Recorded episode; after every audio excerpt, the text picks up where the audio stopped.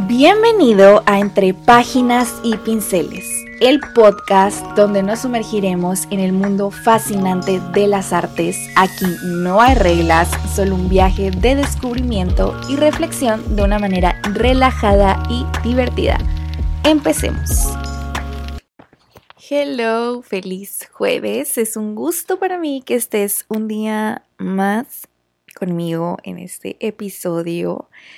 Hoy me encuentro muy contenta porque vamos a hablar de un tema que me gusta mucho. Vamos a hablar sobre arte, como siempre, pero ahora desde otra perspectiva vamos a hablar sobre la ejecución de obras. En este caso, el proceso creativo detrás de mi último cuadro. Y es curioso porque por lo menos en mi caso nunca hay como una como una serie de pasos a seguir para crear una obra, simplemente digo, bueno, es diferente para todos, ¿no? Pero por ejemplo, en mi caso siempre estoy buscando pues qué voy a pintar, ¿no? ¿Qué voy a pintar? ¿Qué voy a pintar? Y simplemente un día llega la idea en mi cabeza, puede ser que esté trabajando, puede ser que esté manejando, puede ser que esté haciendo lo que esté haciendo y llega una idea en mi cabeza y digo, ok, tengo que hacerlo. Y una vez que está esa imagen en mi cabeza, tengo que mm, buscar la manera de cómo voy a plasmarla en el lienzo porque aunque pareciera que es muy fácil decir, pues te imaginas algo y lo, pintas, no lo es. la verdad es que no lo es.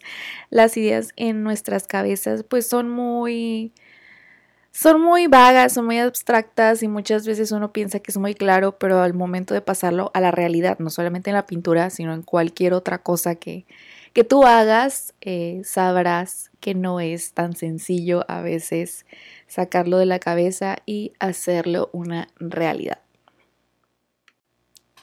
Pero bueno, en el caso de esta pintura en específico, estaba yo en el Museo Met estaba recorriendo las salas y es curioso porque, bueno, a mí me gustan mucho las mascotas y noté un patrón como que llevaba tres, dos salas recorridas, acababa de llegar.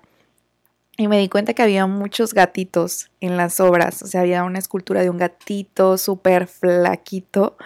Y había como, como muchas pinturas que que tenían gatitos por ahí escondidos.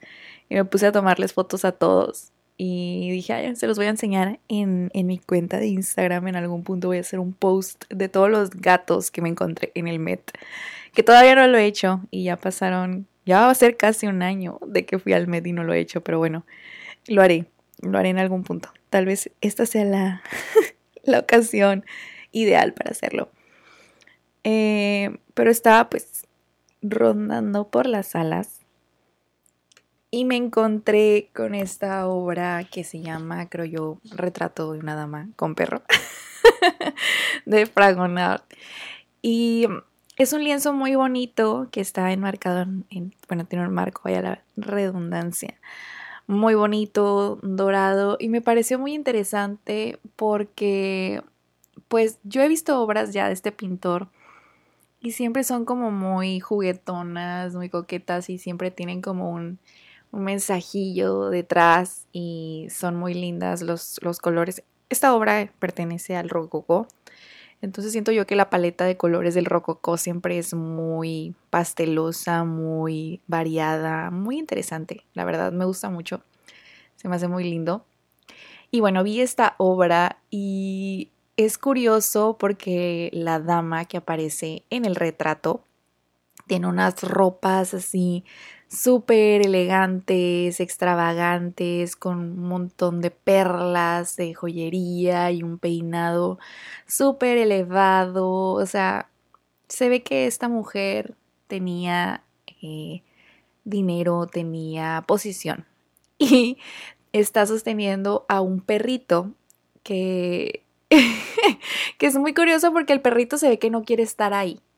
Entonces me llamó muchísimo la atención eso, que está cargando al perrito y ella súper solemne con sus vestiduras y así, pero el perrito está completamente incómodo con la situación y me pareció una imagen muy auténtica y divertida y dije, es Catalina. Para los que no lo sepan, Catalina es mi gatita y ella no me quiere. Ella siempre va eh, a esconderse de mí cuando yo la estoy buscando y si la abrazo me pone así su manita y se queja y me hace caras y es como que vi este, este cuadro e inmediatamente pensé en Catalina y es curioso porque justo al inicio del año yo tenía pues siempre como que hago una idea, ¿no? De que qué cuadros quiero pintar, ¿no? Estas, este año, como que qué me gustaría hacer. Y una de las cosas era un, retrato de Catalina porque tengo un par de Dianita, mi otra gatita, pero no de Catalina.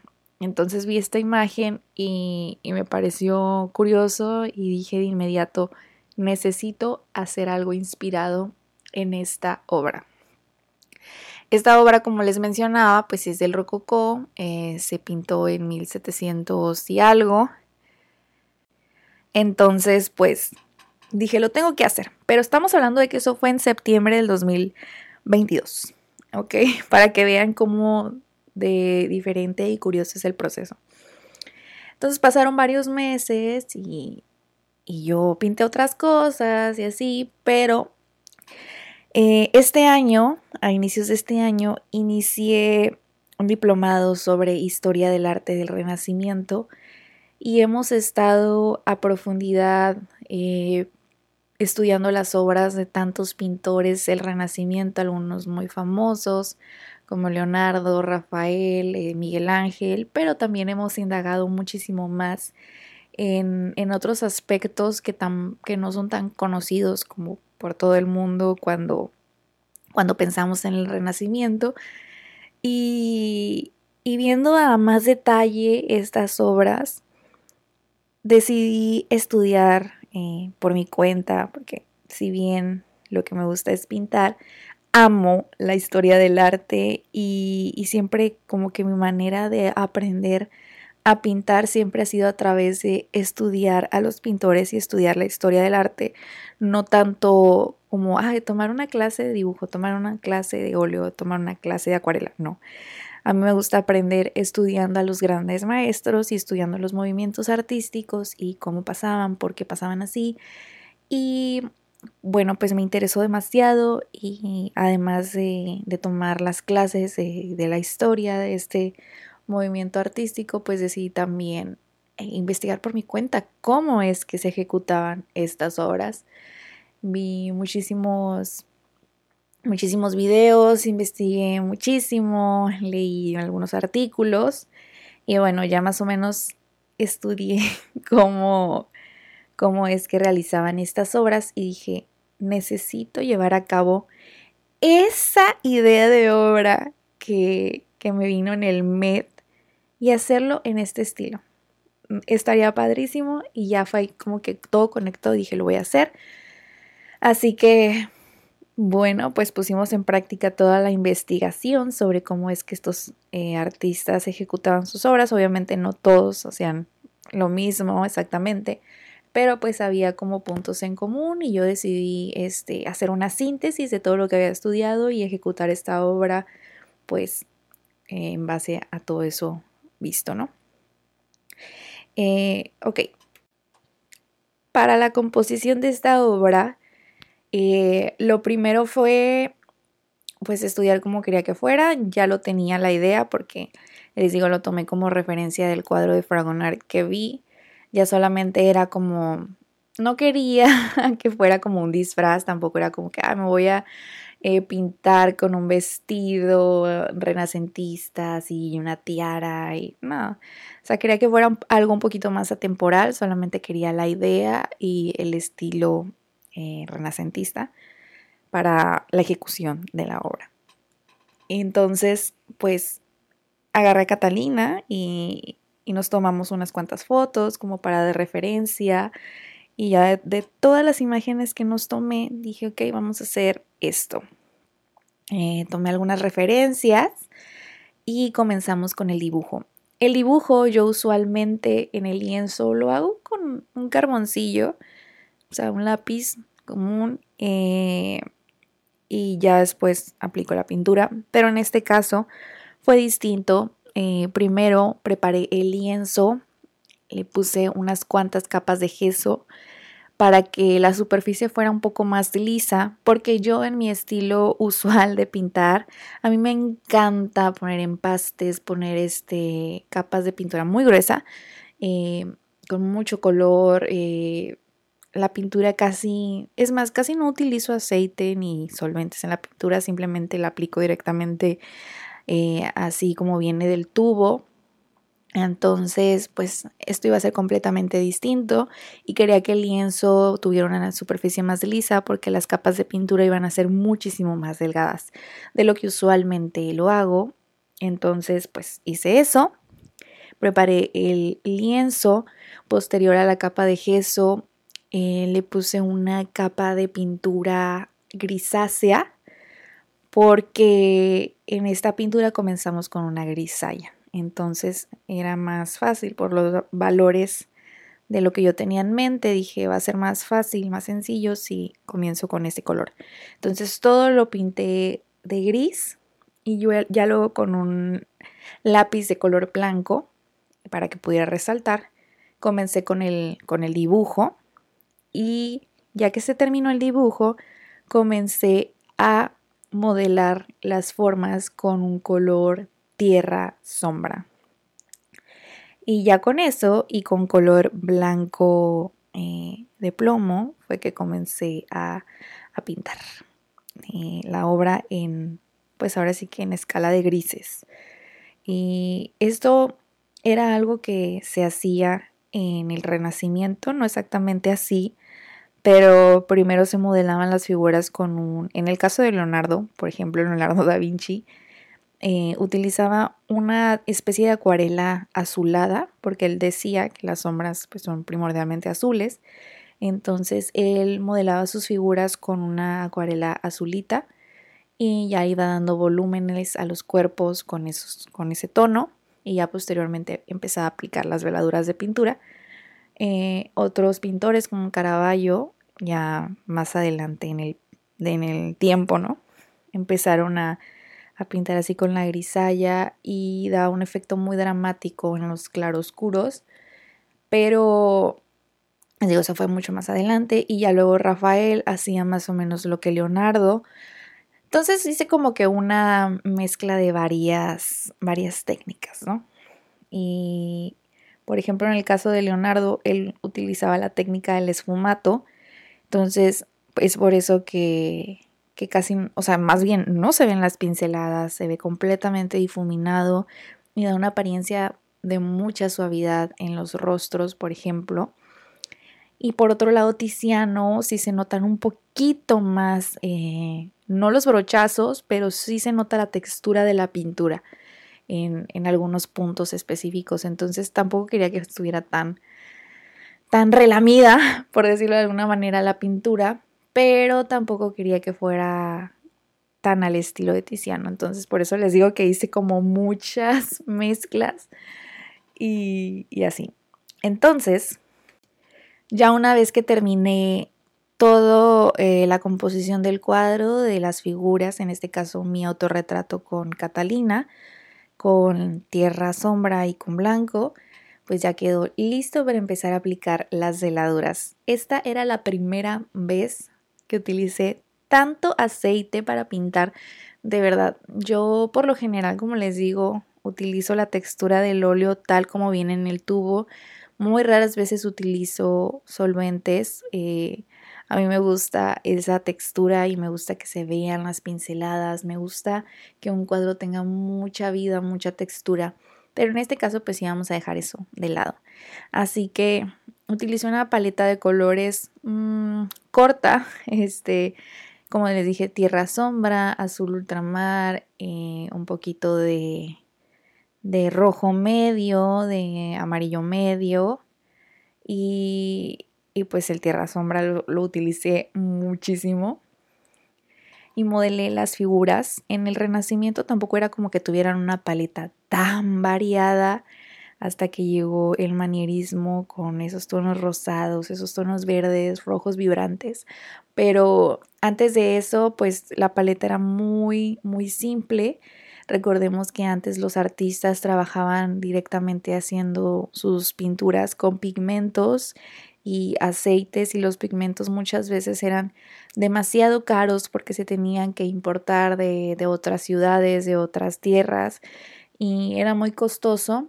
Entonces es por eso que, que pintaban así, ¿no? En mi caso, pues yo tenía un poquito más de esa libertad, pero de todos modos decidí mantener eh, una paleta un poquito más clásica. Entonces, bueno, comencé con las veladuras que les digo que son capas de pintura muy, muy delgaditas. Eh, primero una amarilla y ya luego una roja y ya luego una...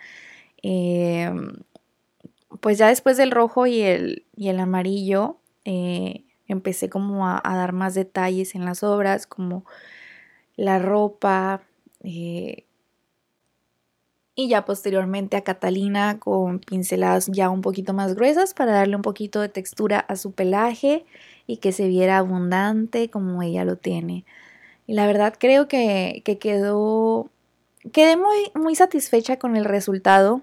Obviamente no fue perfecto porque es la primera vez que pinto de esta manera, pero me quedaron muchas ganas de, de seguir experimentando con, pues con periodos artísticos eh, para, como les digo, la manera en la que a mí me gusta aprender también sobre historia del arte es, es yo misma crear obras que se asemejen a, a las de los artistas que pintaron en, en esos periodos en específico para conocer cómo la hacían, porque cuando uno ve una obra, pues solamente ves el resultado final y es muy bonito, es muy interesante eh, desmenuzarla y y ver cómo se hacía de paso a paso y entiendes mucho mejor el, cómo se llega a ese resultado y te da una perspectiva muy hermosa de, la historia. Y eso fue uno de los de las satisfacciones más grandes que me dejó esta obra, si bien no es una obra perfecta, em, me regaló eso y pues ahora la tengo en mi habitación, a un lado de la, de la obra que tengo con Dianita, mi otra gatita. Eh, decorando mi cuarto. Este, me quedo feliz y, y, bueno, ese fue el proceso de esta obra en específico. Como les digo, cada artista, cada pintor tiene su, su proceso. Eh, en este caso, pues fue algo diferente a, a, lo que usualmente hago, pero más o menos el proceso es el mismo te viene una idea en la cabeza y la quieres sacar y es como ese primer paso que es todo mental de, ok, tengo esto, cómo lo ejecuto y, ya luego pasas a lo material de, ok, qué técnica, qué paleta de colores, eh, qué composición, cómo preparo el lienzo, qué tamaño el lienzo y, ya luego esa parte de ejecutar que es empezar a pintar y, a veces en el camino te das cuenta que mm, esta idea no funciona tanto como yo lo pensaba en mi cabeza y otras veces es confiar en el proceso y darle hasta el final y, y quedarte con la satisfacción cuando ya ves el resultado y te das cuenta de que lo lograste. Es muy bonito también y hay veces que a lo mejor en una hora por encargo la persona te dice, ¿sabes qué? Quiero esto. Y ya tú dices, ah, ok, está interesante. Cuando, normalmente cuando acepto encargos, porque casi no, no me gusta hacer encargos porque, no sé, em, a veces es interesante trabajar con alguien más en el sentido de creativo, pero hay veces que es un poco desgastante y por eso no me gusta tanto. Pero usualmente cuando acepto un encargo es, ah, ¿sabes qué? Eh, se me ocurrió que quiero algo como esto. Y yo, ah, sí, y ya nada más los escucho y no pienso mucho en ello, y ya de repente a lo mejor lavando trastes o cambiándome, bañándome o así, digo, ok, sí, ya sé cómo podemos lograrlo. Viene la idea y me emociono y, ya empieza otra vez todo este proceso, ¿no? Entonces es, es diferente y es muy interesante. Me gusta mucho y y bueno, espero que todo lo que dije anteriormente tenga algún sentido o solamente a lo mejor hablé y hablé y hablé y no me di a entender.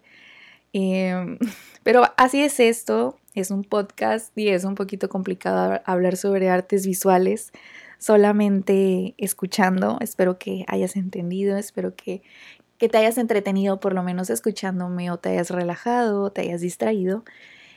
Y pues gracias por estar aquí un día más. Voy a dejar en mi Instagram imágenes ilustrativas de las cosas de las que hablamos el día de hoy. Y nos vemos en otro episodio. No, no nos vemos. Nos escuchamos después. Adiós. Y con esto llegamos al final de otro episodio de Entre Páginas y Pinceles. Espero que hayas disfrutado tanto como yo este viaje. Te agradezco de todo corazón que me hayas acompañado y espero que sigas disfrutando de los próximos episodios. Te invito a seguirme en mi Instagram, Musefelin, para estar al tanto de nuevas cosas de arte. Hasta la próxima.